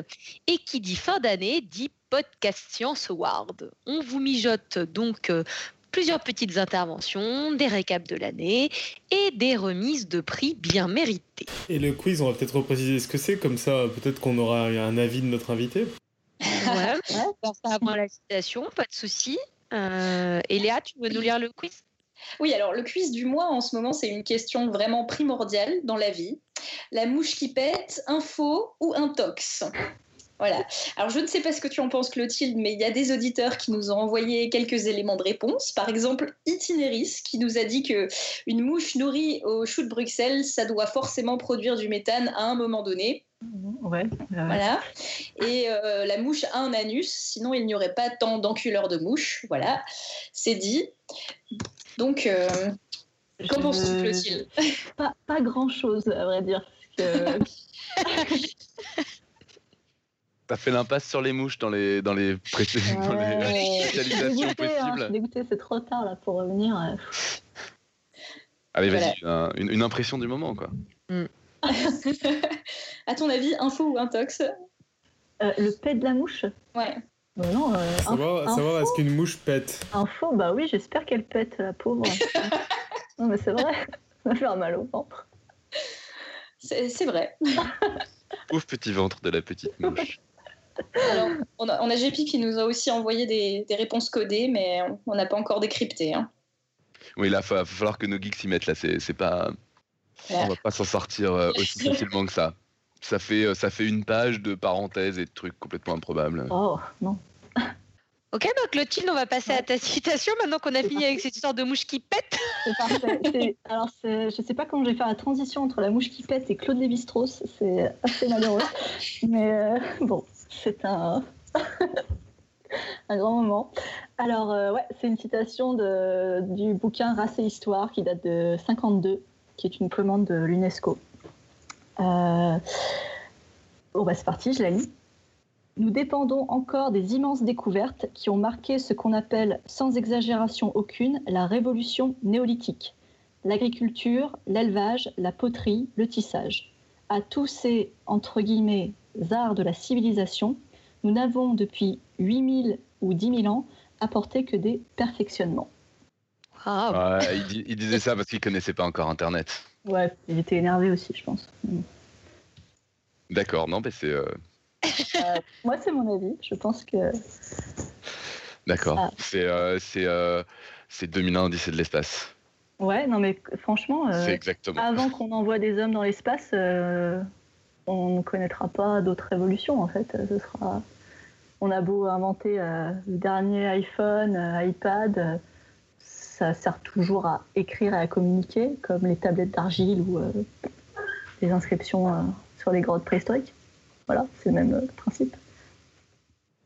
Bon, bon, bah, très bien. Je pense que c'est très adapté à ce qu'on demande à une citation, c'est nous faire réfléchir pendant la semaine jusqu'à la prochaine. il y a. ah non, pardon, c'est pas encore Ouais, avant, avant de passer aux annonces. le, Patreon, de, l'appel don. La n'est pas là, donc du coup, j'en suis réduite à vous commander ce soir vos deniers. J'ai très envie de faire donner, donner, donner, donner, mais je ne vais pas le faire. Donc, comme d'habitude, merci à tous pour vos dons, petits ou grands, réguliers ou ponctuels. Tous les dons nous sont utiles. Ça nous sert à acheter notamment du matos technique et à vous contacter toujours de chouettes dossiers avec des invités. Euh. Et puis voilà, je ne sais pas trop comment conclure. Vous pouvez donner sur Patreon. Et puis, bah, on vous remercie, merci, merci et merci. Il y a une annonce euh, pour ce soir. Alors c'est drôle que ce soit à moi de le dire. Euh, ce soir, si le ciel est dégagé, ne manquez pas la pluie d'étoiles filantes des Géminides. Tout simplement la plus belle pluie d'étoiles filantes de l'année, selon Bill Cook, directeur de bureau d'études des météores à la NASA. Je trouve ça assez désagréable de me dire ça à moi qui habite Paris, donc de toute façon je verrai jamais d'étoiles filantes, et qui en plus il fait un temps complètement pourri. Mais bon, pour les gens qui sont dans des, dans des situations un peu plus adaptées euh, que la mienne, profitez-en. Ouais. Et voilà, nous allons prendre une petite pause après l'émission du 20 décembre la semaine prochaine, donc les podcasts Science Awards, et nous reprendrons le mercredi 10 janvier en beauté avec un dossier de topo. Le grand topo, celui qu'on aime tous très fort, qui reviendra nous parler d'un sujet qui nous a déjà passionné de longues heures, l'écophysiologie, tome 2. Oui, parce qu'un dossier 1 ne suffisait pas, on en veut toujours plus. Il sait pas faire court, hein on pourrait faire l'award du dossier le plus court de Topo qui doit durer à peu près 3h30. Mais je crois qu'il durait déjà 3 heures, hein, Ecophysio tome 1, c'est ça? J'imagine un truc comme ça, il ne sait pas faire court. Il est gentil, bah, mais il sait pas faire court. Nous sommes repartis pour le début de l'année. Et eh ben merci beaucoup Clotilde pour ton dossier. Merci à vous. Passionnant. Et puis, bah, on vous retrouve la semaine prochaine pour le dernier épisode de l'année, donc 2017, où on tâchera de finir encore avec éclat cette belle année à servir la science et c'est notre joie.